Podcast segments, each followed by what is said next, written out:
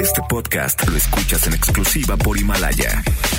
Si aún no lo haces, descarga la app para que no te pierdas ningún capítulo. Himalaya.com. El contenido de este programa puede referirse a temas no aptos para todo público. Se recomienda discreción. MBS Radio presenta Dispara Margot Dispara con Sergio Zurita, Fausto Ponce, Claudia Silva y Chaco Sao. En el entretenimiento. Estamos contigo. Al llegar a la recámara, supo que era una bala. Trató de permanecer un rato en el arma, pero fue expulsada de aquella morada al grito de... Dispara, Margot, dispara. Dispara Margot, dispara a través de MBS Radio. Lo hacemos hoy, miércoles 11 de diciembre del año 2019. Lo estamos haciendo Claudia Silva. ¿Qué tal? Buenos días, ¿cómo están? Fausto Ponce. ¿Cómo están? Buenos días. Checo Sound. ¿Qué tal? Buenos días. Y un servidor, Sergio Zurita. Checo Sound que se festeja, conmemora, celebra el día de hoy. Hoy es el Día Internacional de las Montañas. Saludos a Heidi. Ay, saludos a los del cerro de este donde están las antenas. ¿Cuál es el cerro? El cerro del Chiquihuite. El Chiquihuite. Un abrazo, gracias por, por todo su trabajo, amiguitos. Es el Día Internacional del Tango, o sea que pues haga usted el, el propio y, el- y si no, bailele. El tango es muy sensual. Me parece apropiado. Ay, aparte se ven todos bien guapos todos. Sí. Y es día de comerse una rosquilla. Rosquilla Ah, se le dicen rosquilla. dona, pero la Ah, verdad nos van a dona. alburear horriblemente, entonces mejor una rosquilla. Una dona. Mejor rosquilla, porque sí va a ser, se va a prestar al albur y yo no quisiera. Bueno, dona, dona de hecho es este... Dona de móvil. Dona es... No, eso es, no Dona es, es mujer. Es una mujer. Dona Pero ese es Somers. con doble N. Pero no, pero dona viene de, de donut, o sea, de, de nudo de dough, que es... Como plastilina, ¿no? Sí, ¿no? No, no, no, no. no es Play No, Doh, no, no, no, no, no. no, Precisamente el Play-Doh es dough para jugar, pero ¿qué es dough? D-O-H. Masa. No Masa, sé. algo así. Harina, creo que sí. Es que rosquilla se me figura como chiquita, ¿sabes? Rosquilla. Y dona se me hace grande. Ah, sí, pero en realidad es lo mismo. O Sí. sea, D-O-H, Bueno, sí. traducción. Debe ser harina. Traductor de inglés a español. Sí, pues, sí, D-O-H. Uh, no, pues entonces lo estoy escribiendo mal. Pero dough es este harina, es, es- debe, debe ser harina. Este, debe ser, o sea, como una un nudo de harina, tal cual. Eso Oye, es una donut. ¿y habrá día de las trenzas? ¿Te acuerdas que hay trenzas? seguro. Ay, qué ricas. Debe de haber De las banderillas. Hasta día Pero- del pretzel, fíjense. Pero hay día de la chilindrina. Ay, qué pero del pan. Día de la orejita de esa de pan. Que, ay, Del ojo de pancha. Del ojo de pancha, que la piedra, que tu beso, que tu Que- concha. Que ladrillo. Saludos a Concha Moreno. Ay, tu panque. Este, ¿qué, qué más hay? Del cocol, de... Pues no sé, de la torta de aguacate. Deberían hacer un día de la torta de aguacate. Del mollete. A mí las tortas de aguacate me quedan espectaculares. Un día los voy a invitar Pues, a mi casa. Pero, pero, pues, ¿qué es eso? O sea, par- partes un bolillo y le echas aguacate. Tú, tú sientes, Sergio Zurita, que ese sí es simple, pero realmente no. Tiene una ciencia ¿Le muy... echas queso? Yo desde que vi Masterchef, hijo, francamente, mi vida ha cambiado. Entonces partes el pan, Sí, le pones mía también, cremita, pero- le pones el aguacate, le pones queso Oaxaca, si puedes le pones queso manchego, Jamón, le ¿no? pones este, este, ¿cómo se llama el que es rojo que viene como... ¿Pimiento? No, no, chile, chile, este...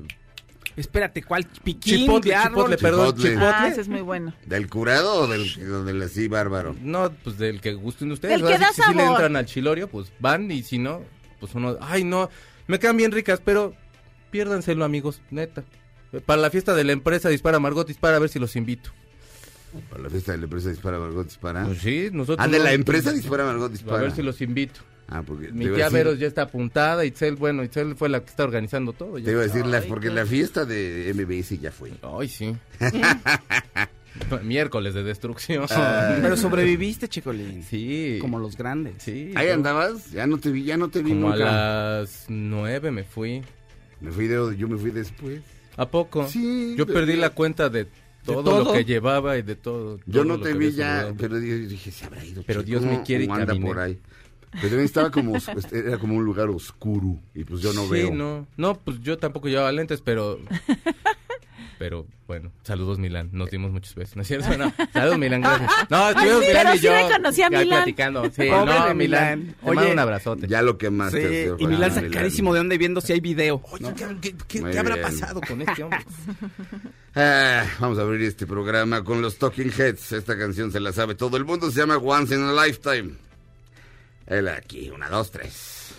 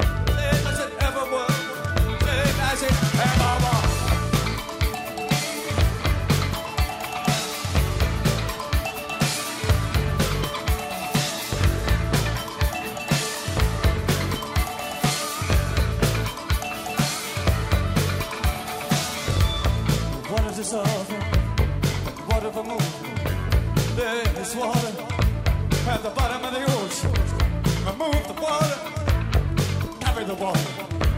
Remove the water from the bottom of the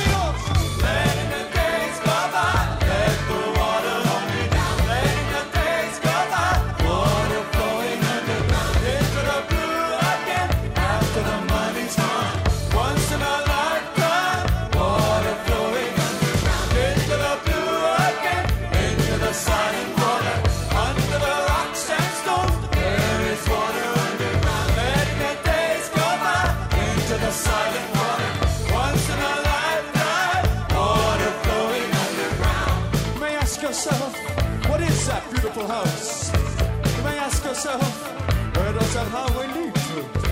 You may ask yourself, am I right? Am I wrong? You may say to yourself, my God, what have I done? Letting the days go by, let the water hold me Estamos de regreso en Dispara Margot Dispara el próximo 16 de...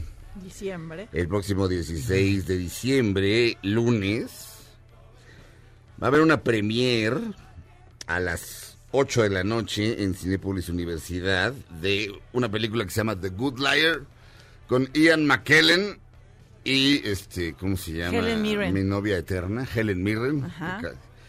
Ca- Cada, cada año se ve más guapa. Y eh, más guapa, porque ¿te acuerdas que ella tenía un programa que salía en el 22, que era una investigadora inglesa? Claro. Ahí no era tan guapa, se puso mejor ahora, ¿no? Bueno, el, que, el que era personaje. como, ajá, era como una mujer como no atractiva, ¿no? No, sí, de hecho, pero el, de hecho el personaje era... O sea, el personaje no podía, este, Sí. no podía ser una mujer que, que se tomara tiempo como para Claro, arreglarse. exacto, no era como su, su lado que explotara. Y después yo dije, ay, mira qué guapa es, En ese programa había, ah, tenía, ah, tenía una frase genial ella, este, Que no me acuerdo en algún momento, no me acuerdo, pero estamos hablando ya de hace, ya de Sí, hace una sí, sí, década, sí, claro. sí, sí. pero de repente en el programa, en un momento, alguien le dice algo y ella, ella se voltea y dice, I'm not the fucking Queen of England. No soy la maldita reina de Inglaterra. Y acababa de hacer la película. Ah. Entonces era, era, o sea, de por sí la respuesta era chistosa. Ajá, O sea, era 10 veces más chistosa. sí. Y salí en Calígula también. Eh, ella sí. Oh, sí. ¿Era Oh, sí. principal sospechoso? Pero Ah, sí, esa, esa, esa, principal sí, sospechoso. Principal sospechoso. Último case. Último. Sale. Último Caso. case. Es case, es ya lenguaje inclusivo. Lenguaje de perro Bermúdez, que, perdón. Casi. Copyright. Case. Ul- principal sospechoso, último case. Dijo eso del lenguaje inclusivo, qué barbaridad. ¿eh? Este, bueno, eh, el 16 a las 8 en Plaza Universidad vamos a organizar esta premier. El 15 es mi cumpleaños, entonces vayan el 16 a felicitarme. Vamos a regalar este pases dobles para el, son es, las 8 de la noche Plaza Universidad. Eh, los empezamos a regalar ahorita por teléfono. 5166-1025. 5166-1025. Hay como. ¿Qué será? Como 80 pases dobles, más o menos. Más o menos. Así que ya- vayan llamando. Y se les da un código y con ese código pueden este, imprimir su pase doble. Y ¡pic! así con la maquinita. No lo vayan a. O sea, no vayan a tratar de, de pasar dos veces porque es, es- No, cada pues ya, código ya. solamente se lee una vez. Jueves. Este, sí, Sí, no, la vayan a aplicar, no los dejan entrar. No, Sí. pero, pero este, ahí estaré yo. Este, Fausto, Claudia y Checo. y Checo Servidor. tienen sus propias responsabilidades y su Navidad. De hecho, Fausto ya es papá, la mamá de Claudia está en México y Checo Sound este, Este es el Rey Misterio. no Checo Sound es el Rey Misterio, pero algo tiene que hacer. De hecho, sí, tengo que ir a ver a Gorilas al cine. Ah, bueno, ¿sí? ¿a gorilas? Ya sale. Ah, en el, El cine. documental. Ah, bueno. El- eh, pero, pero ahí estaré yo. Entonces, este, felicítenme por mi cumpleaños, que es un día antes. Pero feliciten, pero es, insisto, el próximo lunes, lunes 16, 8 de la noche, Plaza Universidad. Y los boletos los regalamos al 5166-1025, una cortesía de MBS Radio y de Warner. Regresamos a Dispara Margot Dispara a través de MBS Radio después de un corte.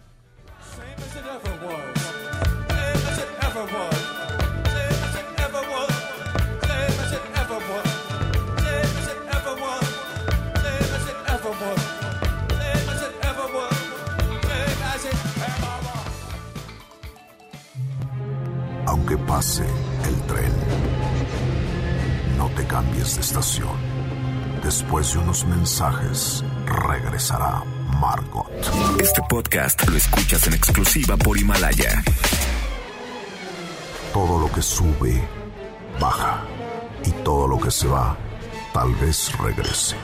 Lo que seguro es que ya volvió Margot. Estas son las balas de Margot. La cantante Yuridia se nos casó este fin de semana en Tepoztlán, Morelos. Se casó con su manager Matías Aranda y se casó en secreto. Bueno, ya que más da, ya lo sabemos todos. Muy secreto. No oí nada. estaba Amor yo- secreto. Yo, estaba yo componiendo la existencia, entonces no oí nada. ¿De qué fue? Se casó Yuridia con su manager.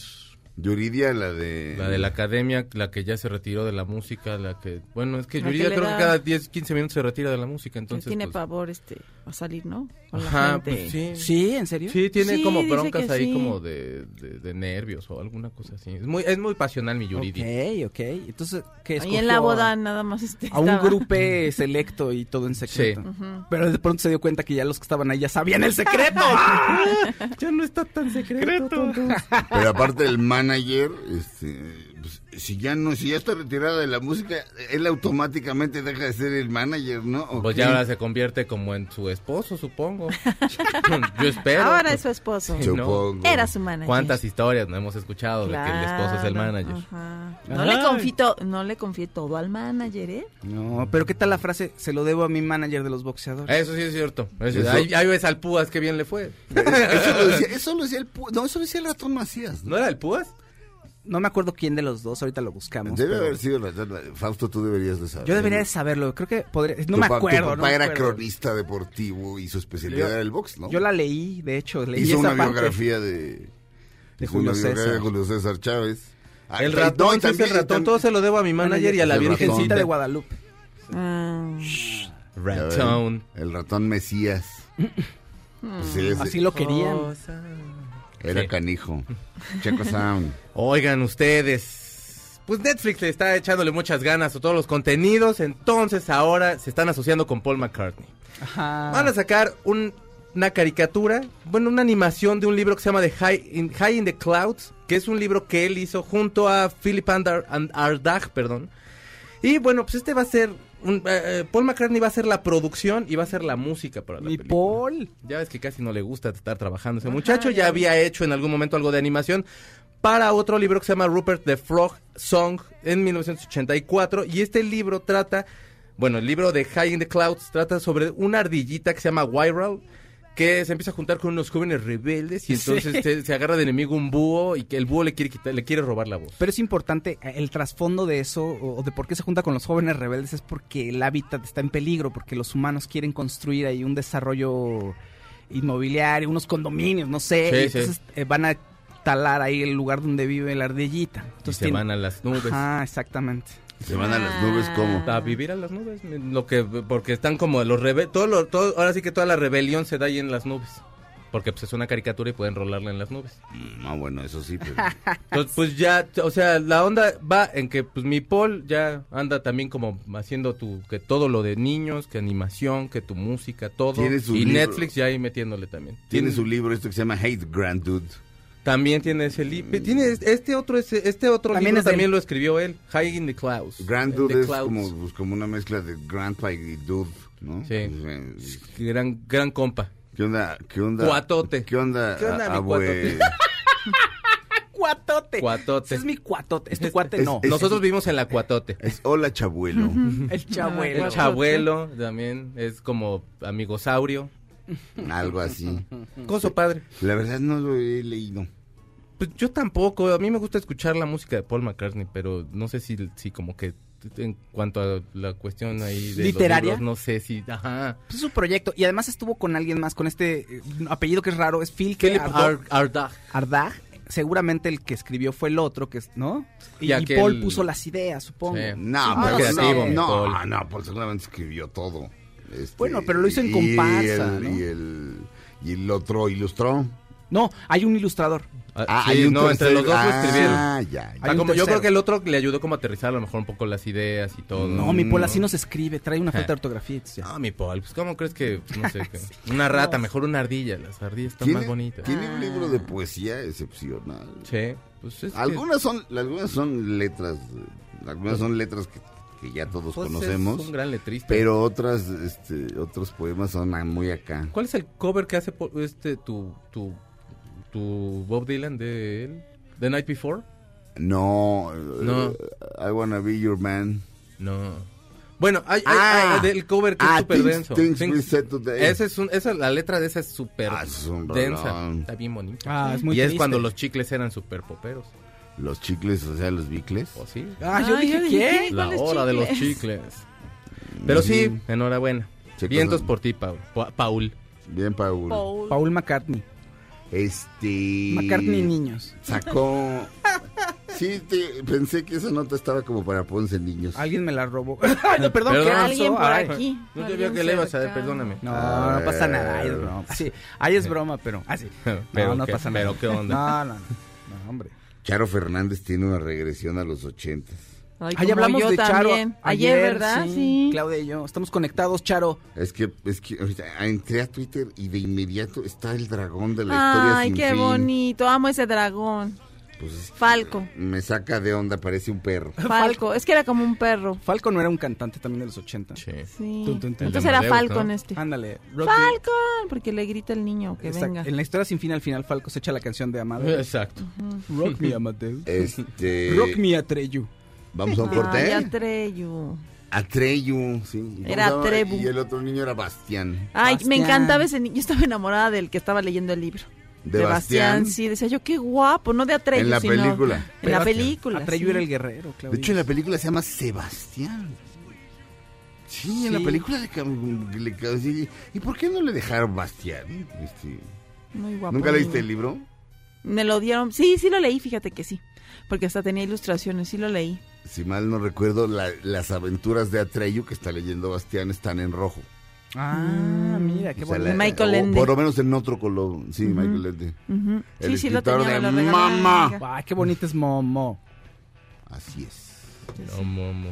Gracias. Y la nada, ¿qué tal la nada? La nada. ¿Tiene Uy. otro que se llama La Nada? No, en, Ah, en en esa la Momo. nada. En Momo, en Momo, en No, Momo. en, en la en historia la historia sin, sin fin, la nada la nada. la- los amenaza. ladrones del tiempo son en Momo. Momo. Sí.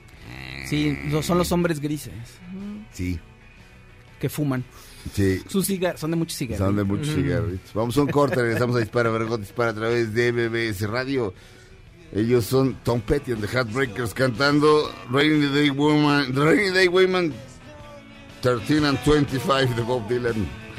O algo así llama, Rainy Day Women y luego los números no sé qué son. Y no dice nunca Rainy Day Women ni los números ni nada. A que mi Bob, regresamos.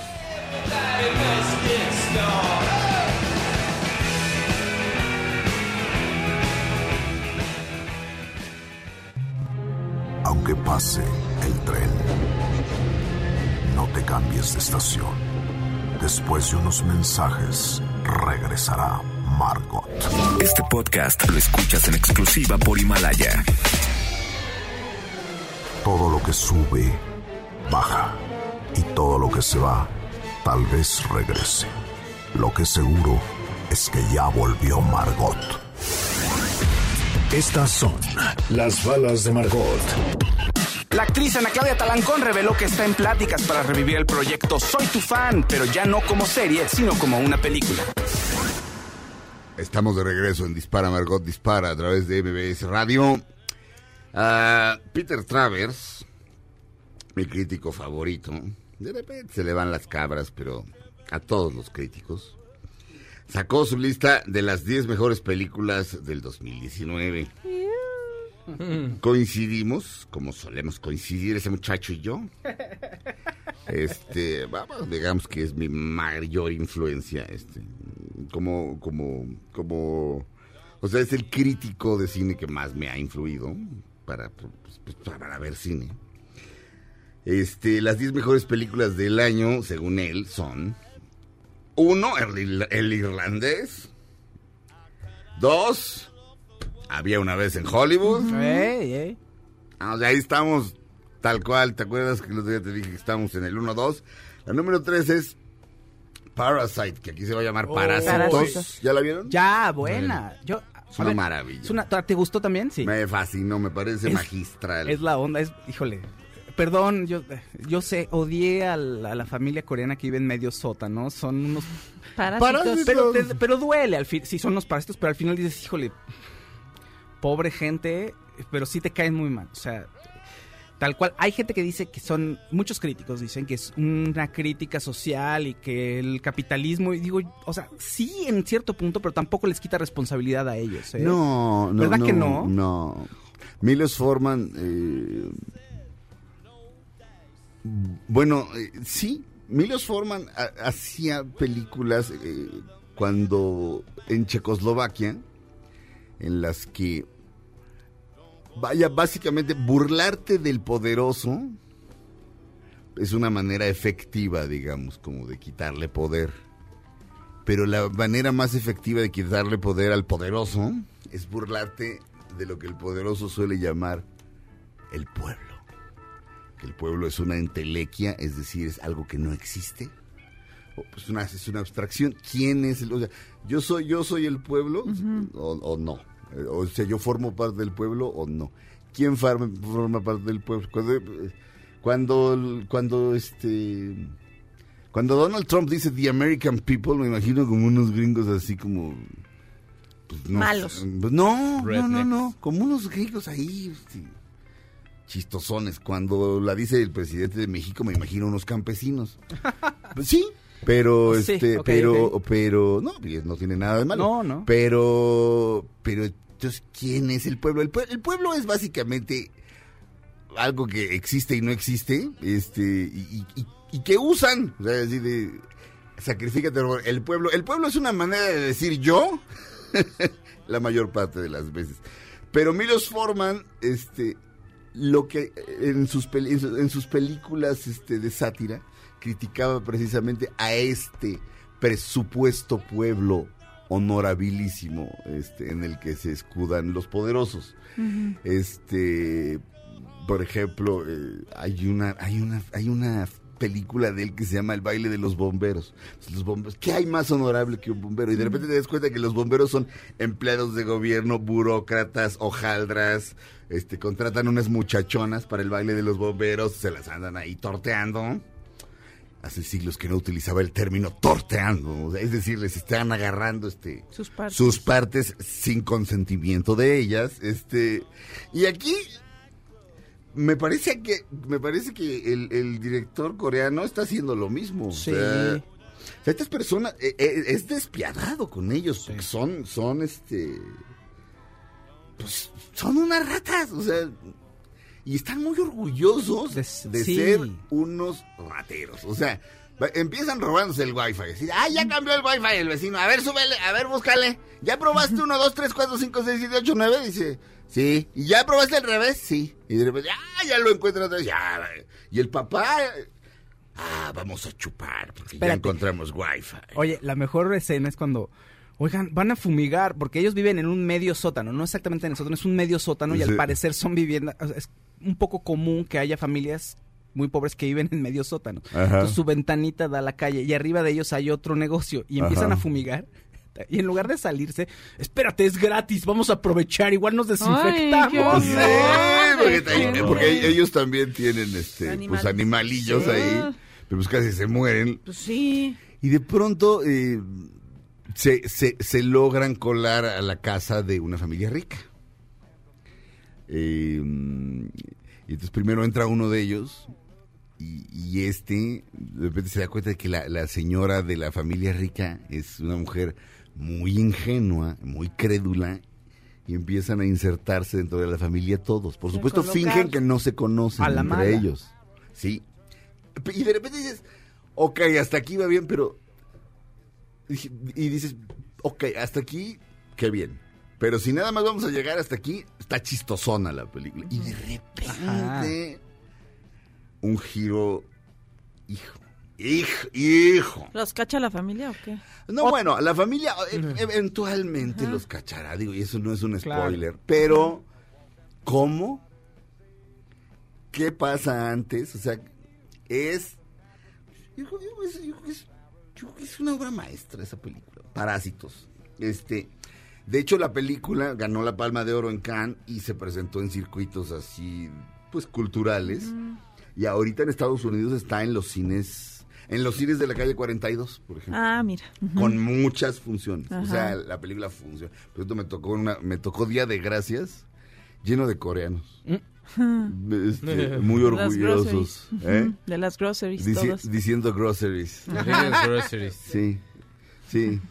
Son Es, es que, es- sí, decían Y muy chambeadores. Sí, Bueno, los que yo conozco son, son muy, muy chambeadores.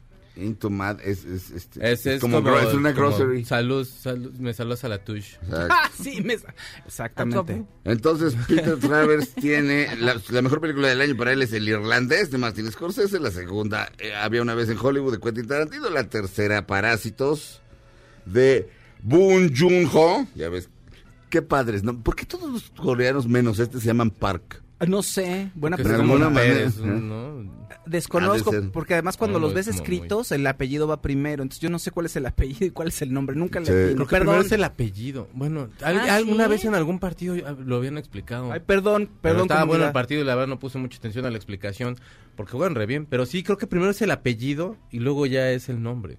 Pero primero es la familia. Por supuesto. Bueno, en, en este. Familia en París. Japón sí.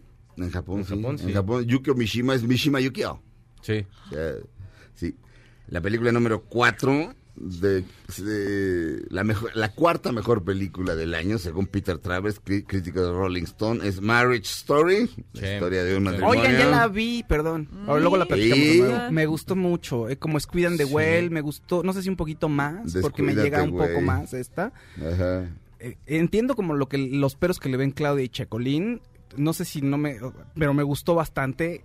Me gustó bastante. Bien, muy bien esa película. Me dolió, fíjate. A mí no, a mí, yo, yo, este, si yo estuviera emparejado como tú, no la vería. A mí esas películas, o sea, a mí me malviaja ver una película de un amor que fracasa si yo estoy en una relación. O sea, yo, en- si yo estuviera así como tú, casado y con un hijo, no la vería. Lo platicamos, Monsi y yo, oye, que no nos pase. No. Exacto. Eh, Sí.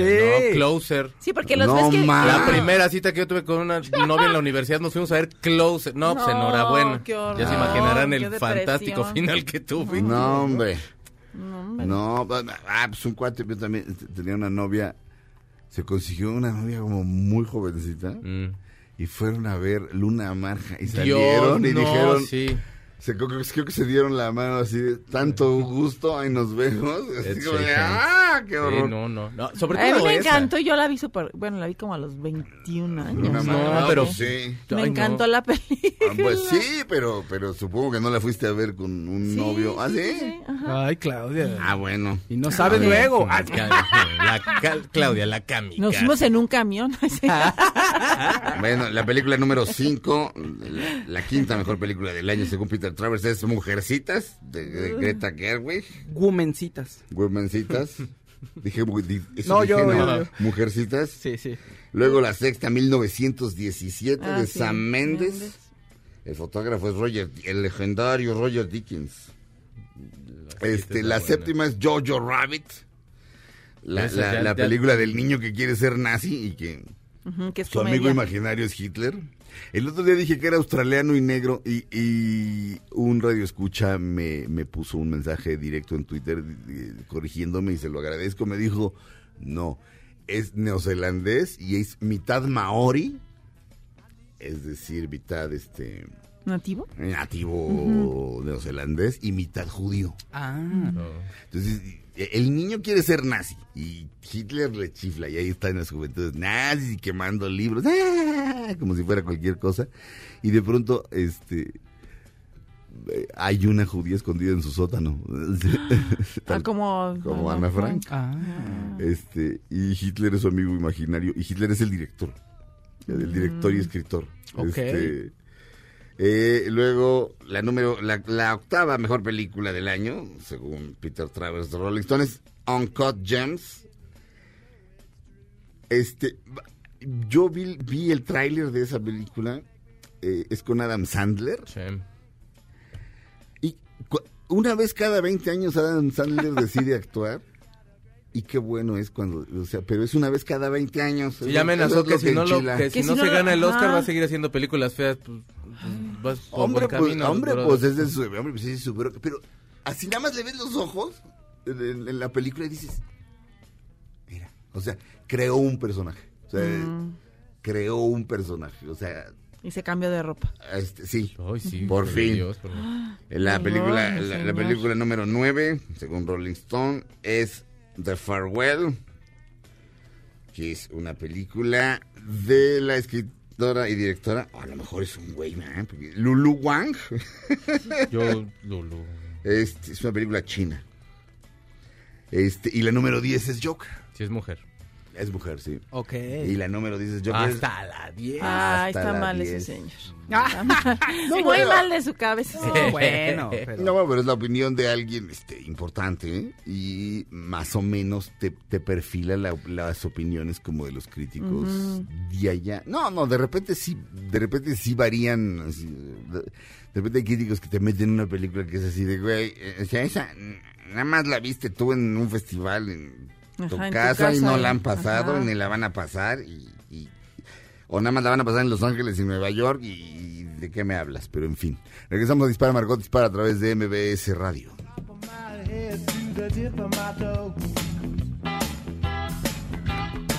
Oh.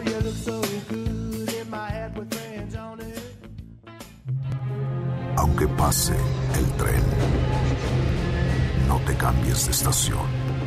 Después de unos mensajes, regresará Margot. Este podcast lo escuchas en exclusiva por Himalaya. Todo lo que sube, baja. Y todo lo que se va, tal vez regrese. Lo que seguro es que ya volvió Margot. Dispara, Margot, dispara a través de MBS Radio. Estamos de regreso, Fausto Ponce. Oigan, Dave Bautista, el actorazo Dave Bautista, que lo vieron Que es en- autista y a no, pesar de eso... era No, luchador. era luchador. Lucha por su autismo, pero no, es Dave Bautista en Guardianes de la Galaxia. Ah, sí, claro, claro. sí. Ah, Dax. es chido. Es un gran personaje, gran actor. Resulta que se decía que él tiene parecido con un villano de Batman que se llama Bane, Ah, sí, se aparece. ¿no? Sí. Y pues le habían dicho, y dice él, acepto, claro. Alguien le puso en Twitter este que pues, se parecían y pusieron una foto de él y una foto de Bane y dijo, ay, acepto. Yo aceptaba. Y lanzó un tweet en donde aparece él en los estudios de Warner. Como diciendo ya, ya, ya se hizo. Entonces ya empezaron los rumores de que podría ser Bane en la próxima película de Batman. Son puros rumores porque se han manejado muchos nombres. ¿Te acuerdas que habían dicho que era que una Hill iba a ser el pingüino, que siempre sí, que siempre no, que Paul Dano? Entonces dices, bueno, pues ¿cuántos actores quieren llevar o cuántos villanos quieren meter? Que parece que es para compensar que Robert Pattinson no fue bien recibido por la gente. No lo sabemos. Pero bueno, a ver qué pasa con Dave Bautista, a ver si realmente corroboran. Igual y no pasa nada, igual nada más vemos a Robert Pa- Pattinson solo, ¿no? Sin villano. Pero eso es lo nuevo. Y me gustaría que Dave Bautista saliera en otra de superhéroes, fíjate, como Bane, me Ah, agrada. Sí, actúa, bueno. no, actúa bien. Eh, eh, muy bien. Y lo amo después de que defendió a- al, al director de Guardianes de la Galaxia, Ah, que lo claro. querían Sí. correr Ah, por sí. el escándalo de su chiste de hace 10 años. De hecho, lo corrieron.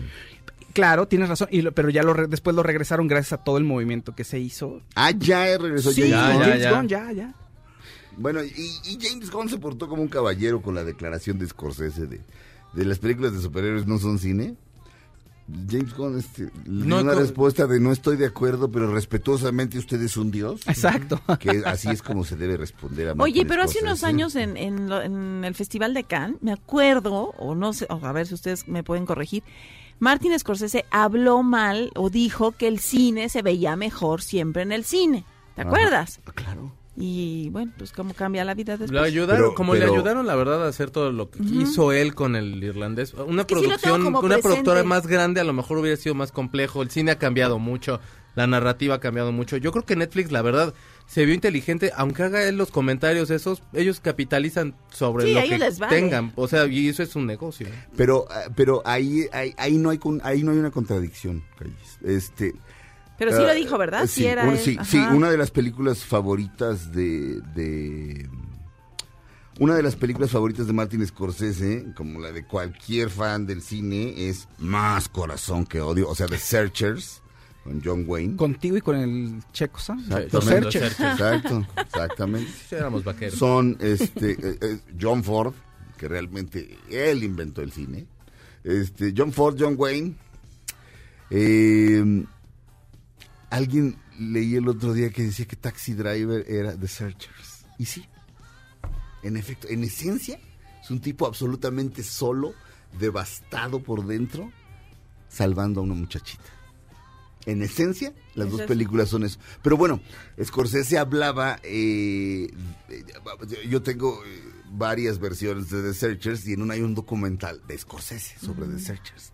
Y dice, The Searchers se, firmó, se filmó en Vistavisión. Dice que es el mejor formato que ha existido en la historia del cine. Dice, es enorme, tiene una resolución increíble, los colores. Y entonces dice que pueden pasar cosas simultáneas. Fíjense, por ejemplo, en esta escena. En esta escena, en su televisión, lo que ustedes están viendo es lo que está pasando en primer plano. Pero allá atrás hay dos personajes discutiendo. Y en la, en la pantalla de cine, por más grande que sea, no se ve. Pero en vista visión sí se veía.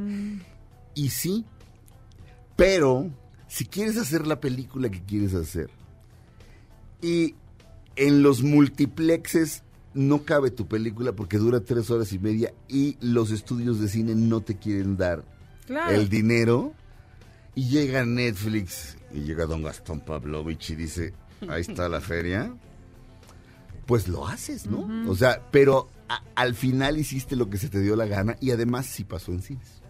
por lo menos un poquito. Sí, sí, sí, sí. Sí, O sea, no hay una contradicción, o sea, él no se está contradiciendo, él hizo lo que tuvo que hacer para lograr la película que pero hizo la película que se le dio la gana. Eso es o sea, alguien que logra hacer una película así hoy en día es, es- es- la película es heroica en ese sentido. Ahora, los directores ahorita se están adaptando al formato de Netflix. Y como que más bien Netflix aquí se adaptó a lo que él quería. Y eso está Exactamente. bien. Y eso también, te, te digo, yo creo que capitaliza siempre bien Netflix. O sea, lo de Paul No, McCartney y todo. Sí, y sobre todo con toda bien. la batalla que se viene de, de- de streaming, todo eso. De verdad, de verdad, yo creo que eso lo están haciendo bien. Sí, a mí No siempre sacan cosas buenas, No. luego sacan unas basuras que sí te, que sí te No, quieres matar. Ya quieren hacer producciones. Bueno, aquí en México ya van a ser, eh, no sé cuánto, en dos años, creo que es más de 100 producciones. Sí. Ya están en otros países. A cada rato ves ya la primera serie en turco, la primera serie en, no, en portugués, Sí, sí, sí. en alemán, en croata, en fin, ya empiezan a hacer por montones. Y de esas, pues ninguna, no todas salen buenas. O sea, los No, highlights claro. del año que viene en Netflix son Sabrina, en la casa de papel, que ya habíamos hablado. ¿Otra Selena? Selena, que Selena, la verdad yo sí la voy a ver porque... Como bueno, gracias a. Netflix conoces cosas como Dark, que nunca a lo mejor verías Claro. una serie, Education. una serie, pero una serie alemana. Afterlife. Un- Pues claro, no. una serie Pero alemana. Afterlife, por ejemplo, O sea, belgas. series, sí. Exacto, Ah, o, sea, yo la- como quiera, la serie- te, te abre otras cosas. Fauda, la serie israelí. Ajá. Esa es buenísima. también. Ragnarok también va a estar el año que viene. Ares también va a estar. ¿Te acuerdas de Ares? Bueno. La maldición de Hill House. Ah, sí, la maldición de Hill House 2. Este, Ah, claro. Elite, que la verdad yo la segunda sí ya no la vi. No me gusta esa El serie. It Y te es- qui- y te eh, quiero eh, dar el, pregunta. el It es el payaso. Elite, No. Elite, Elite. Ahí viene el, el It. Ahí viene el lead. Ay, viene Elite. Voltea- no le hagas caso a Lit. Exacto. Al Elite. Tenemos que mandar a un corte. Terminamos la Ah. primera hora de Dispara Margot Dispara. Comenzamos la segunda después de un corte comercial. No le cambien. En la segunda hora de Dispara Margot Dispara estará con nosotros Abelina Lesper, ni más ni menos. Regresamos a Dispara Margot Dispara a través de MBS Radio. Él es David Bowie.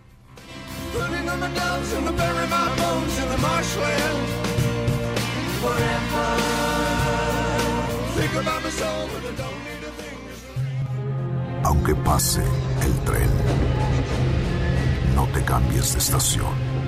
Después de unos mensajes, regresará Margot. Este podcast lo escuchas en exclusiva por Himalaya. Todo lo que sube, baja. Y todo lo que se va, tal vez regrese. Lo que seguro es que ya volvió Margot. Dispara Margot Dispara a través de MBS Radio. Estamos comenzando nuestra segunda hora de transmisiones de hoy, lunes 11 de diciembre del año 2019. Estamos haciendo Dispara Margot Dispara Claudia Silva. ¿Qué tal? Buenos días, ¿cómo están? Fausto Ponce. ¿Cómo están? Buenos días. Checo Sound. Hola, buenos días. Y ni más ni menos que Abelina Lesper. ¡Eh! Bravo, bravo, Gracias bravo. por invitarme. Hartas cosas que queríamos preguntarte, Sí, Avelina. Avelina. Es que qué barbaridad. No dejan de sorprendernos, No. ¿verdad? ¿Saben qué es lo que me encanta del arte VIP? ¿Qué? Que hace un enorme esfuerzo porque le perdamos el respeto. De verdad.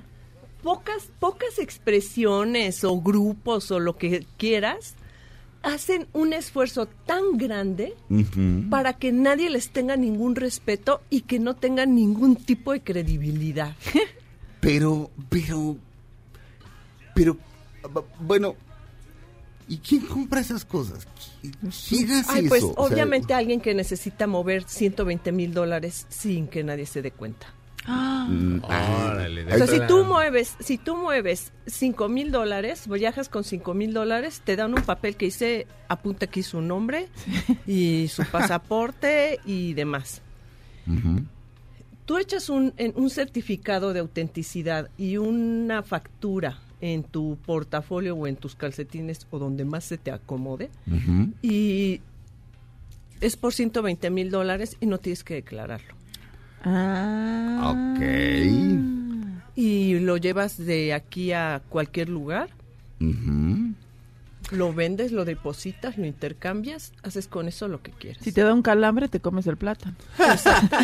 No, porque además no te tienes que llevar el plátano. Claro. Además no te tienes que llevar Claro. el plátano, basta el puro Sí, el certificado. certificado. Claro. Bueno, ahora sí que hablemos del, hablemos del plátano en, cu- en- en cuestión.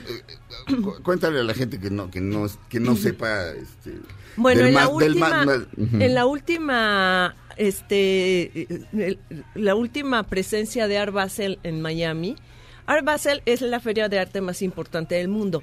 Tiene, mm, digamos, varias sedes, pero las más eh, representativas son en Basel, Suiza, obviamente, que es horrible ir porque, además de que es carísimo, hace un frío horrible porque es en primavera. ¿En dónde está? En Basel, en Suiza. Ah, ok. Y, y pues allá es...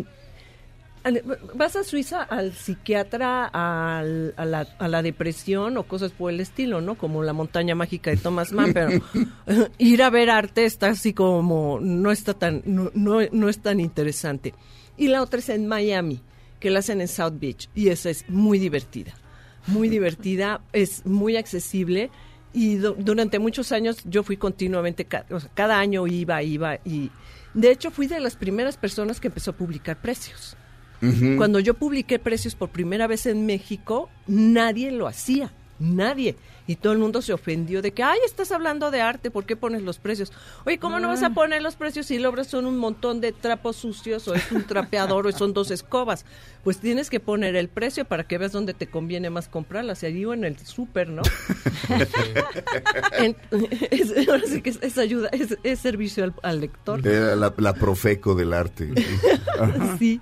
Y este año, un artista que se llama Maurizio Catelán puso un plátano o una banana, como quieran decirle, pegada a la pared con cinta adhesiva.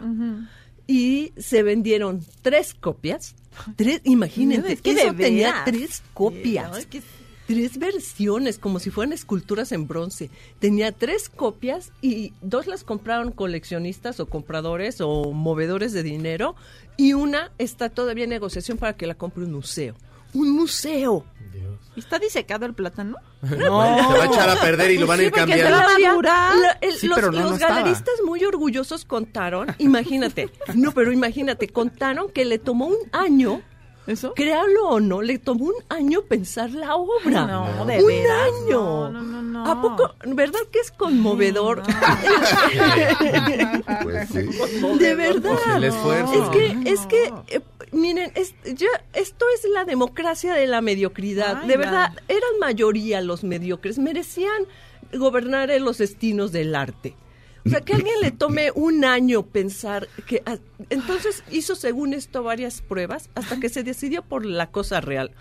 Entonces, este, dice, los galeristas muy orgullosos dijeron que fue personalmente al mercado, fue personalmente hombre. Trabajo de campo. trabajo de campo y él escogió con sus propias manos las piezas ay, Eso ¿su entre, no entre- cernió? entre Entre el tres. contenedor de plátanos eh, eh, se dio cuenta eh, eh, analizó cuáles eran unas masterpieces y las y las escogió y además escogió dos pruebas de artista una prueba de artista es algo que se hace cuando hay una obra en serie, pero es- os- estamos hablando de arte. Cuando, por ejemplo, hay una serie de esculturas o un tiraje de grabados, de grabado en placa, obviamente. Placa de metal o silografía, que es una placa de madera. Entonces, las primeras que se tiran, que se imprimen o se vacían, se llaman pruebas de artista para ver si todo está bien Ah, si la placa está bien entintada, si el- la, la escultura está bien, está, o si es barro, si está bien la temperatura, si está bien la consistencia, lo que sea.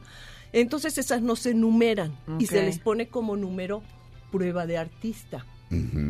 Y en inglés artist proof, entonces se pone un AP.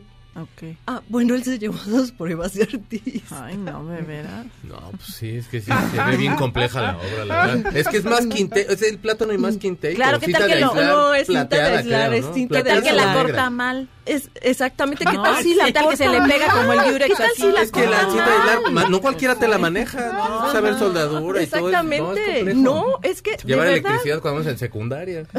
y no y cuando te das cuenta de una cosa que pues esas obras sí son difíciles para estas personas porque obviamente por, eh, por estúpido que nos parezca todo esto, está por encima de las posibilidades de estas personas. Mm.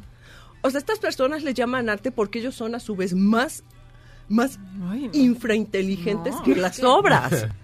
Entonces, para ellos son un gran esfuerzo. Obviamente, pues, para como es Art Basel, todo el mundo estaba de chismoso haciéndose selfies y se va toda la el montón de gente allí y este y fue la obra que más llamó la atención. O sea, olvídense de los que llevaron así este instalaciones, de los que llevaron fue la obra que más llamó la Pero atención. como por absurdo, ¿no? O sea, a lo mejor Por porque era así como de, no puedo creer que estoy viendo un plátano Claro, pegado aquí a la pared, vamos a tomarnos una foto, ¿no? Exactamente, porque para todo el mundo ya eso representó el, el colmo así, el sumum, el sumum de la estulticia. Es, es, es el enorme esfuerzo que hacen, no solamente por ponerse a sí mismos en ridículo, sino poner en ridículo todo el, eh, todo el aparato del arte Sí. el- y el aparato del que ellos dependen. Entonces, eh, todo el mundo fue como, como ir a ver un bicho raro. Eh, Esto a, a mí me, me, me acerca muchísimo al circo de Barnum. Cuando, de verdad que la gente, o los circos, cuando la gente, ay, que vengan a ver a la mujer araña, ¿no? Y estaba. Teresa Margoles con este, con sus plata- patas ahí sentada, ¿no? Y ahora, vengan a ver este... Al elefante Jumbo. Ah, ah, exactamente, estaba Cuauhtémoc Medina, del curador del MOAC, ¿no? Y ahora vengan a ver este a el, el hombre de las dos cabezas, ¿no? Y estaban Gabriel Orozco y Gabriel Curi este, en, en una en una silla, ¿no? Los dos sentados en la misma silla. Entonces, es, es, es lo mismo. La gente Ay, decía, no, pero- eh, iba a ver esos fenómenos y ahora vas a una feria a ver los fenómenos. Pero por lo menos los, los, o sea, los side shows, estos, estos circos, o sea, los side, los side shows de circo, por lo, no sé, por lo menos, por lo menos trabajaban. No, y si te asombrabas de ver O una persona con dos cabezas. Una mujer Pero la barbona, plata no ese que o sea, te no. asombra. ¿Qué te, qué Exactamente, bueno, ¿qué- pero es que ahora es, estos son los fenómenos de nuestro tiempo. Ajá. Son los fenómenos de nuestro tiempo. O sea, en esa época había más romanticismo, había más ficción, había, si tú quieres, hasta más creatividad de hacer la o, o de buscar gente o de hacer el truco, lo Sí, que lo que fuera, ¿no? Y había de alguna manera esa Es ingenio. cosa ¿no? misteriosa, trashumante del circo y tal. Ahora no.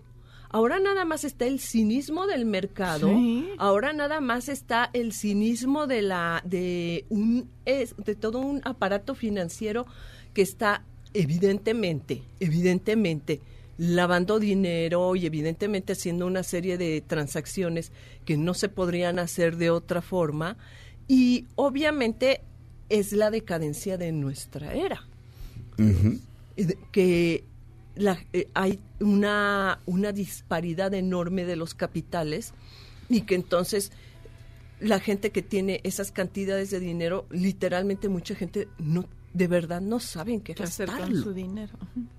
De verdad, o sea, es, es o todo el mundo, todos, ahora sí que los que no tenemos dinero pensamos que le podemos dar clases a la gente de que tiene dinero de cómo gastarlo, ¿no? la verdad, ¿no? a nosotros, no sé.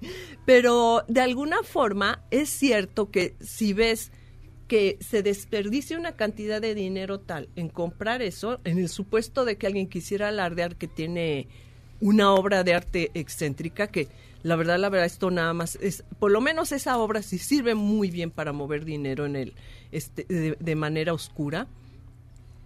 Pero cuando ves que es- están este, nada más gastando por gastar, sí te das cuenta que hay una enorme ignorancia, un enorme aburrimiento y una enorme desidia intelectual por investigar qué más se puede hacer en pro de la inteligencia y de la belleza y- o de la ciencia. Oye, si esos 120 mil dólares se los donan a un instituto de ciencia, harían un enorme bien. Claro. Sí, y, y también les dan un recibo deducible de impuestos. La verdad, la verdad, ya son, ya son alardes este, de la prepotencia del dinero de muchísima gente. Aquí ya salió un, un tipo, eh, me cae bien, la verdad, un, un, un, un artista, bueno, él se hace llamar este... Espérame. Bueno, el tipo... eh, la, obra, la obra, el plátano pegado con, con cinta, ¿Ya Isla? con cinta de aislar, se llama Comedian. Que es así Pues, como de, no hombre, es un Todas las genio. obras, no, pues es Hasta que un tomate hubiera puesto. Bueno, es que todas las obras de Catalán pretenden ser chistosas. Ajá. Catalán hace chistoretes. Es un tipo muy vulgar. Ajá. Él hace chistoretes todo el tiempo. Sí. Bueno, aquí hay otro tipo que pega una, o, o más bien hay- hizo un video en el que ves un plátano pegado, así, reproduce la obra, porque eso lo puede reproducir cualquiera. Llega, la despega y se la come y se llama artista hambriento. Ah, no, es, es- es que la- es un no, pero un, performer, Ese es bueno. un performer Ajá. fue y lo Sí, hizo, un performer ajá. fue a la feria y se Sí. lo comió. Ajá. No, ese tipo es un genio, ¿eh? Bueno, eso- ¿Viste eh, lo que declaró? eso es que viste eso lo que declaró. ¿no? No, pero además lo que declaró, me comí al- a la obra y al concepto. Ajá. Ay, oye, es- eso es, eso es una belleza. Que haya dicho, me comí a la obra y al concepto. Imagínate el nivel de estupidez en el que está, del que ya estamos hablando. Sí. De que se comen la obra y cuál concepto. O sea, dime tú el concepto del plátano. O sea, la fórmula, el, el- el- el- que- cuál no existe ninguno. Por eso es, por eso es muy divertido. que e- ese tipo merece tener su tumba a junto de la de Duchamp. O sea, están los dos así en la rotonda de la ignominia. Sí. De verdad, de verdad. Merece, merece así un, un cuadro de honor. Entonces, dices, bueno, se come la obra y el concepto, y el demás el tipo te dice, y yo no soy un hombre normal, o sea, no soy un ser humano corriente, yo soy un artista, soy un performer. Así que no estoy comiendo un plátano, estoy comiendo arte. Pero él se está burlando. Él se está burlando o forma parte de él los forma artistas parte VIP. de, él, él- que es que él forma parte de. Ah, él ya. es un artista de Nueva York. Eh, sí. que obviamente pues se ve así como que yo lo vi como pagadísimo, o sea que lo acarrearon y lo llevaron, Ajá. porque en base te, te van encima. Cuando hice yo el reportaje del tip de este Paulo Nazaret, que había llevado una camioneta llena de plátanos, Ajá. llena, llena, sí, hasta acá, llena, completamente llena. Para el último día de Arbalse se estaban pudriendo. Ya, ya olía, toda la feria olía así, de verdad, de verdad, central de abasto.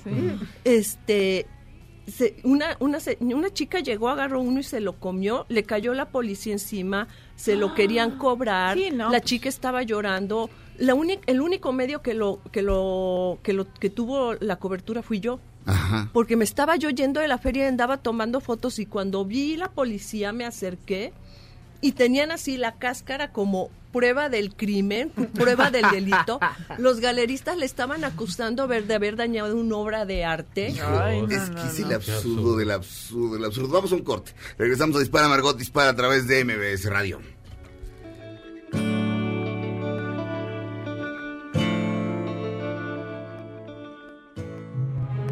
Aunque pase el tren, no te cambies de estación. Después de unos mensajes, regresará Margot. Este podcast lo escuchas en exclusiva por Himalaya. Todo lo que sube, baja. Y todo lo que se va, tal vez regrese. Lo que seguro es que ya volvió Margot. Estas son las balas de Margot. Al cantante Alejandro Sanz le dejaron su corazón partido y es que el cantante mandó una carta a los líderes que participaron en una conferencia sobre cambio climático en la ONU y el resultado es que en redes sociales le dieron con todo a Alejandro Sanz y se burlaron de él.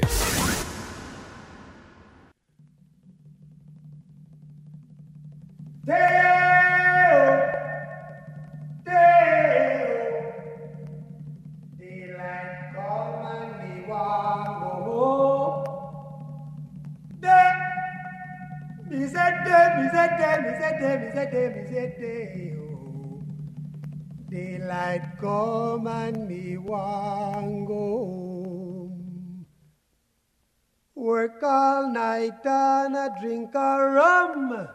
Daylight come and me want go home. Stack banana till the morning come. Digo, para obras de arte que traen plátanos, esta. Ay, está muy bien, muy, mucho. muy buena rola. No, Anita Baker. El primer disco de Velvet Underground. Bueno, sí, hay un platanito. Esa es la portada Ah, esa es la de- primera. eh, de Yo creo que Warhol. es el primero, es el primero que yo tengo documentado. El de, el de Warhol. La Ajá. portada de- del, bueno. del Es- disco. Es, de- muy buena portada. Nada más que para tenerla parada ahí en la, ahí en la pader y que todavía pagues por eso, pues sí es una grosería. Ay, sí, por eso que nuestros radioescuchas peguen algo en la pared y ya lo hagamos sobra ahorita. Oh, no, unos plátanos con crema y azúcar, eso sí Ay, está más bueno. sí. No, ¿no? pero estos como los pegas en la pared, se te pegan en la panza. No. Lidia Elisa nos mandó un tamal pegado a la pared. Ah, excelente. Es más, es más creativo, fíjate, porque para empezar hay que hacer el tamal. Y la cobertura. la la- verdad, la- no la es un ready-made. El No. plátano sí es un ready-made. La cas- bueno, lo pero que el lo plátano cubre. tiene su chiste hacerlo. Eh, Digo, la, La- la- el el, el tamal. Quiere decir la coraza que tú tienes ante la vida, ¿no? Exactamente, La que hay que quitarte varias hojas. Y que además nunca sabes si tú eres de dulce o de chile. Exacto, y si tienes pollo adentro, no. ¿Te fijas? Así, te- eso- esos son los curadores, así son los curadores de arte VIP. Tienen diarrea verbal. Por eso además es muy bien que, pues, eso es lo que simboliza esa obra. Simboliza la fijación oral que tienen los artistas Exacto. por justificar sus trabajos. Oye, fíjate que qué bueno que mencionas a los curadores. El otro día este, está, fui, a, fui al Centro Cultural Universitario a ver el irlandés por enésima vez.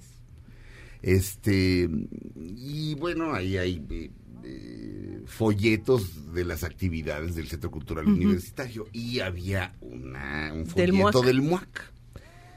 Y este, y había ahí como un como una especie como de cochecito de latón pintado con, con pues como no sé como con colores alegres o sea, como un cochecito de latón que podrías ver como en Chapultepec o algo así. Y era eh, una foto de una de las obras de la exposición del MUAC que está o va a estar entonces me puse a leer este Todo el discurso. todo el discurso de Cuauhtémoc Medina.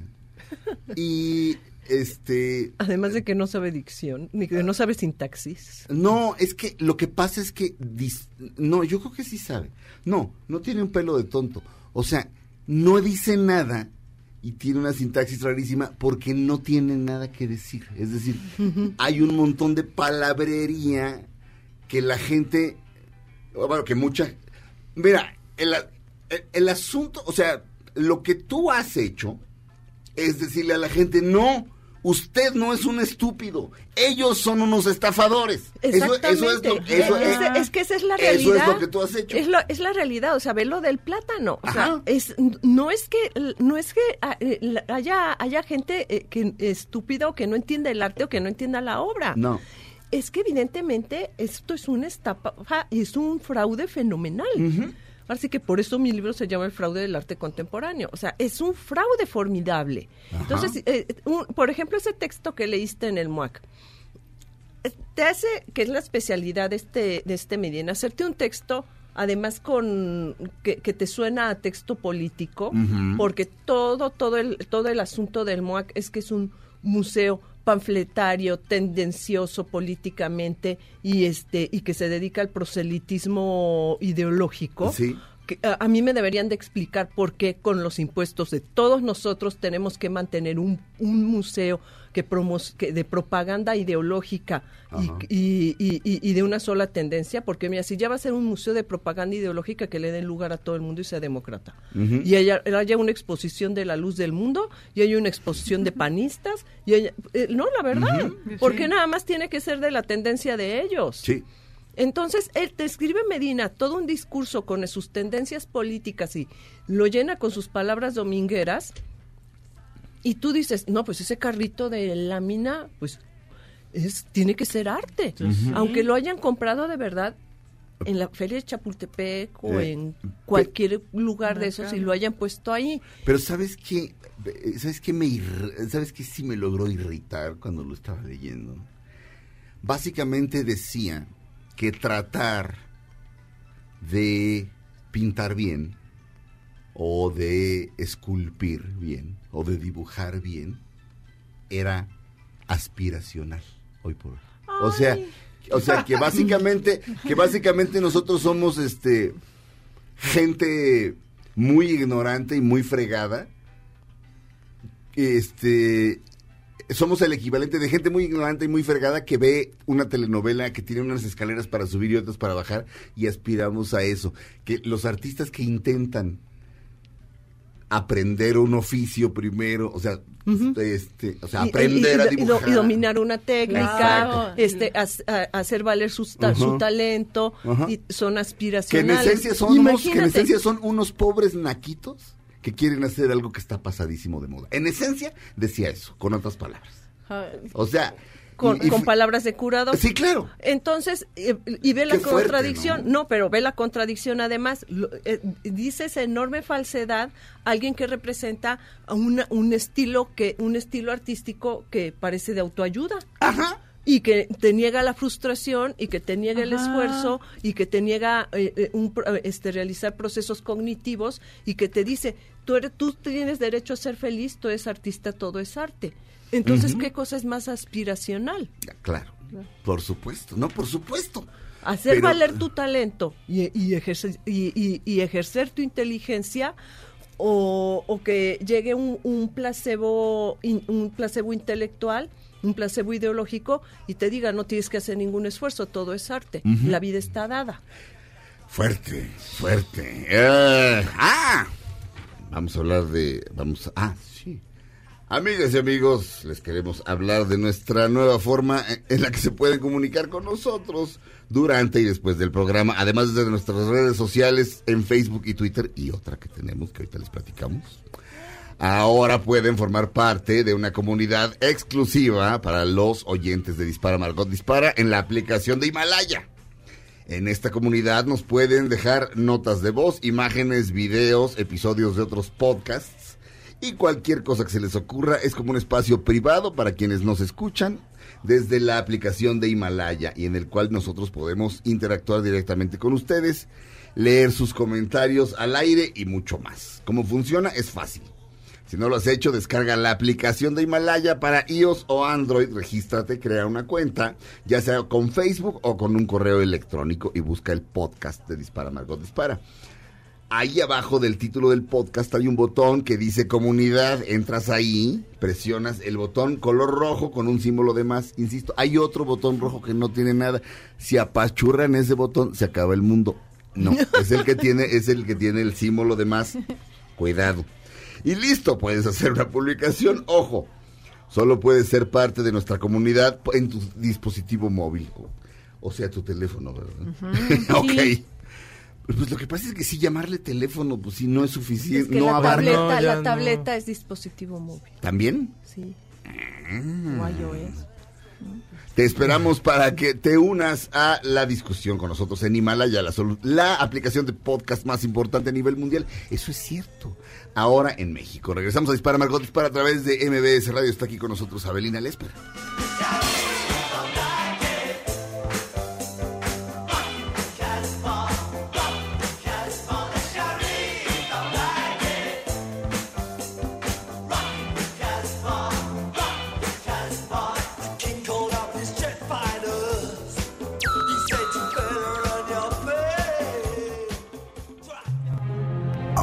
Pase el tren, no te cambies de estación. Después de unos mensajes, regresará Margot. Este podcast lo escuchas en exclusiva por Himalaya. Todo lo que sube, baja. Y todo lo que se va, tal vez regrese. Lo que seguro es que ya volvió Margot. Estas son las balas de Margot. El actor Cuby Gooding Jr. recibió siete acusaciones más por comportamiento sexual inapropiado, con lo cual suma un total de 22. Estamos de regreso en Dispara Margot Dispara. Está aquí Abelina Lesper, uno de los mejores críticos de arte del mundo. Y símbolo sexual del hombre pensante y de la mujer pensante. Este, Abelina, la gente está pidiendo que si puedes dar tu opinión respecto a el, el cuadro en el que está Emiliano Zapata, pues desnudo y con cuerpo de mujer encima de un caballo y este y con un sombrero de charro rosita. Este, Que ha causado mucha. Ajá, que causó mucha polémica, Sí. ¿no? Sí. ¿Sabes a mí lo que me causa polémica? Ajá. Que hayan colgado una pintura tan mala. Es que, es que te lo juro, ya puedes pintar lo que sea, Pues sí. pero Ajá. lo puedes, lo debes pintar bien. Ajá. Ese es, el, es- ese, es- ese es todo el conflicto. Sí. No, el- el- la pintura es, esa pintura es malísima. Sí. Es malísimo, o sea, como cuadro es muy malo. O sea, puedes pintar a, ya no digamos a Zapata, a quien tú quieras, a Napoleón, a, a cualquiera que pase así de, de, de hipermacho, ¿no? Este, lo puedes pintar así, pero el- lo tienes que pintar bien. O sea, tienes que hacer una buena pintura. Es de eso se trata, es de eso se trata el arte. Entonces, esta pintura es este es- está mal proporcionado, está mal realizado el- no te funciona el cuerpo, dice que es cuerpo de mujer, pero tampoco te funciona como cuerpo de mujer. Bueno, es una manera como de definirlo. Sí, o sea, Fue- es un la cuerpo definición fue mía, femenino. fue mía. Sí, es como un cuerpo femenino, Ajá. digamos, Exacto. ¿no? No, no funciona como tal. Está eh, todo el, el caballo está desproporcionado, es un caballito. O sea, los caballos son unos bichos gigantes. O sea, el, es, es una obra mediocrísima. A mí lo que me extraña que se haga una, eh, una exposición especial y se ha tomado en cuenta una obra de esa calidad. Se ve que eran que, que se ve que eran ganas nada más de llamar la Es atención. la polémica. Exacto, Claro. y pues ya cumplieron su cometido, ya llamaron la atención, es como si hubieran puesto ahí a quien quieras, o sea, ponen ahí a Miguel Hidalgo, a Juárez o a quien tú quieras y hubieran hecho el, el- el mismo escándalo. Por por por a la por el, el- ahora sí que parece parece como un collage mal hecho. Sí. Como que le pegaron la cara de uno, le hicieron el cuerpo de otro. Es obviamente es la ocurrencia de alguien que debería tener la única ocurrencia de aprender a pintar. ya a partir de esto, bueno, ya hizo ruido, ya, ya hizo que mucha gente se aprenda su nombre. Yo no, no me interesa aprenderme los nombres de los malos pintores. Ajá. De verdad, o sea, hay que aprenderse los nombres de los buenos pintores. Los malos pintores hay que olvidarlos, como todo en la vida. La gente mediocre está para ser olvidada. Entonces, este, ya que a partir de ahora que pues aprenda a pintar. ya le hicieron, sí, ya le hicieron el favor con un escandalito, bueno, que aprenda a pintar, ¿no? Claro. Es buen momento. Sas. Este, retirarse. Y suponiendo que el cuadro estuviera bien hecho, eh, Bueno, la- la- la- el, análisis sería otro, pero esta suposición es imposible. o sea, estamos sí. partiendo de una pintura mediocre. y y ese es, eh, fíjate, por eso la pintura es tan difícil, Claro, porque de verdad claro, es, muy difícil encontrar obras buenas. Es, y cuando ves un cuadro malo es ofensivo, o sea, es- eh, te golpea, te golpea ver el material mal empleado, te golpea ver el espacio que ocupa. Es, es, el- es una experiencia muy desagradable. Es muy distinto de, de- al ver arte contemporáneo VIP. Eso muchas veces hasta te da risa de, de que... De lo absurdo. Pues sí, de lo naif que es la gente de mostrar con tanta con tanto desparpajo su estupidez, ¿no? Ujú. si, si dices, ay, mira. Ternura. Pero, Ajá, pero, sí en el sentido... pero perdón. con la pintura, eh, con, con lo- el dibujo, por ejemplo, ver un dibujo mal hecho es, es, es, es muy es muy pesado. Pero si nada más está, o sea, retomando, a lo mejor entonces, eh, no está más o menos bien, pero el hecho de que quiera polemizar con algo así, ¿se- ¿te parece como Es como gratuito. arte, o sea, realmente No, es artístico? que es o sea, hay un mito en, en mitos del Chopo en el cual se, se ha manejado en algunos círculos que, que Emiliano Zapata llegó a tener tendencias homosexuales. Obviamente esta persona está haciendo eso porque está a- a- como pegándose hacia este mito y para crear una polémica. Si hubiera sido si hubiera sido Hidalgo, pues es como de, bueno, pues sí, estuvo Bueno, casado, es fue que padre, estuvo casado, tuvo hijos. Pero ¿te parece que, como mira, que eso tendría que- supongamos que... que Zapata hu- es- que estuviese do- perfectamente documentado que, que era homosexual. Mm. Bien por la historia, bien por la historia que tuviéramos un, un héroe homosexual Sí, y que lo reconociéramos. Sería bueno para la historia. Entonces sería la gran, la gran oportunidad de hacer una buena pintura. Ajá. Ve las obras de Quejín de Wiley, que es, que es un pintor eh, de figura humana extraordinario, extraordinario, y, es, y, y- y pinta hombres, y pinta de verdad unas, un- y, mu- y muchas veces no están desnudos, pero la composición, ah, él hizo el famosísimo retrato de Obama, hizo el retrato de Michael Jackson, este, la composición, la forma en que están vestidos, algunos son desnudos, son obras extraordinarias, entonces habría tenido la oportunidad de hacer una buena pintura. Que ahora, hacer una buena pintura, pues este, tienes lo- eh, un buen artista ve esa oportunidad siempre. Entonces, si hubiese sido, si eso estuviera documentado, eh, nos hubiera hecho un favor como sociedad haciendo una buena pintura, Mm. haciendo un buen desnudo de Zapata, rodeándolo de, no sé, poniéndolo con otro soldado, los dos desnudos. De verdad, hubiera sido un cuadro muy bello. Podría haber sido una obra muy interesante. O sea, ve, por ejemplo, toda la escultura greco- grecolatina.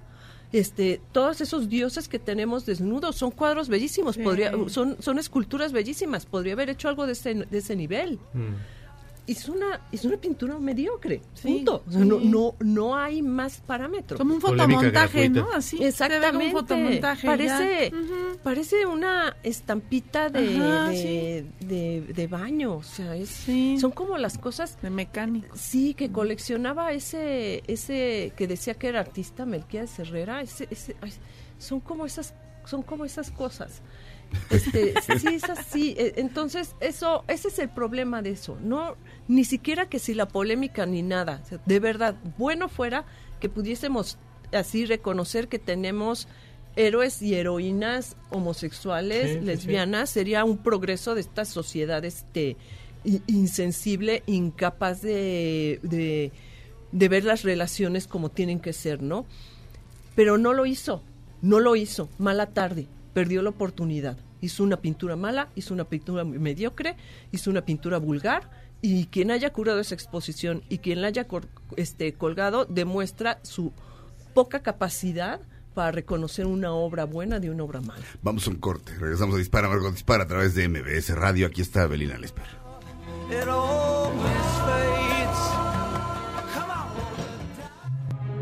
Aunque pase el tren, no te cambies de estación. Después de unos mensajes, regresará Margot. Este podcast lo escuchas en exclusiva por Himalaya. Todo lo que sube, baja. Y todo lo que se va, tal vez regrese.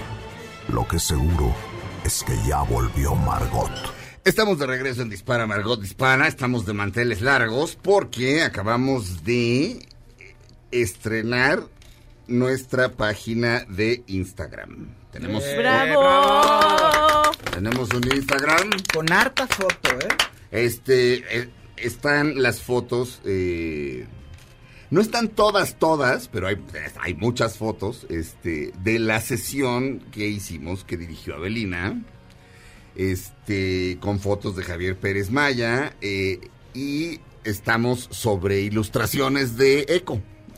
Eh, mm, ¿A quién más me falta darle crédito? Nada más de las fotos, nada más ahí están ya. Muy bien. Ya que bueno que las puedan ver todas porque no las habíamos este Podido. podido poner todas juntas. Está, sí, y simplemente dispara Margot, dispara todo junto.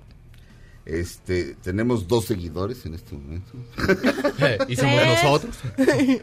O sea, Tres con Claudia. Cuatro. Aquí, aquí, Ay, aquí hay cinco personas, tenemos dos seguidores, ¿cómo es eso posible? Pero bueno, este, pues para que vean las fotos, este, eh, está el, ah no, ya tenemos 43 seguidores inmediatamente. 45.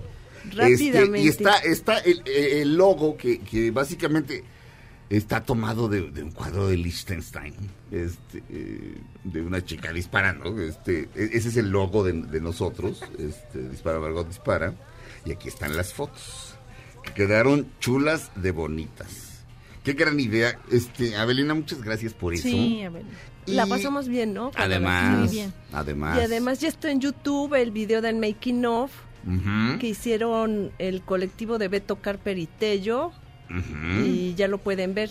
Checo ahí puso el, El link. El link, ahorita, ahorita lo Llevamos ver. 220 seguidores, gracias.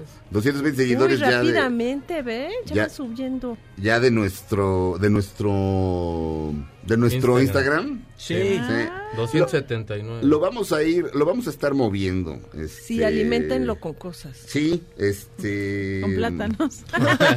Como Tamagotchi. Como pota- con potasio. Ajá. Eh, y el para que no le dé calambre. ¿Dónde pusiste el video, Checo? En, en YouTube y en WhatsApp. El video está ahorita en nuestras redes sociales, está en arroba dispara Margot y en Facebook dispara Margot. Ahí, para Margot, para darle lo que viene siendo el retweet. Llevamos 420 seguidores. en- Aquí está nuestra sesión Instagram. de fotos. Este. Eh, nuestra sesión de fotos. ¿qué? ¿Qué? y ya, ¿qué? Ya nos tenemos que ir. Ya nos tenemos que ir. Ya nos bueno, tenemos que ir. hagan toda su obra de arte, eh, péguenla con cinta en la pared. Ah, entren a mi blog. También está el link en. Ahí está el texto. Muy bien. Ah, Del texto respecto al plátano. Ajá. Muy bien. Felipe Rico en la producción, el señor Mario Ontiveros en los controles, Itzel en los teléfonos. Hablaron para ir a ver eh, The Good Liar, Itzel. Muy bien. Sí. Este, gracias Claudia Silva. Besos a todos. Gracias Fausto Ponce. Gracias, saludos a todos. Fausto Ponce se aventó, este, durante esta hora se aventó el Instagram. el Instagram. Muchas gracias Fausto. De nada, gracias. Gracias. De nada, de nada. Gracias Checo Sound. Cuídense mucho, adiós. Abelina Lesper, gracias eh, por los comentarios. eh, Gracias por, Por- invitarme. y, y por habernos ayudado con esta sesión de fotos. Este, realmente jamás se me hubiera ocurrido, por supuesto. Este, pero muchísimas gracias. Fue, es, un- es una cosa. Es un, es un honor y un privilegio tenerte como colaboradora y como amiga de este programa. Ah, muchas gracias para mí también. Venir aquí con ustedes es un diálogo muy esperado cada 15 días. Muchas gracias. Este, yo me llamo Sergio Zurita, esto fue Dispara, Margot Dispara, nos oímos mañana. Él es David Bowie y está cantando Pablo Picasso. Qué rolón, regresamos mañana.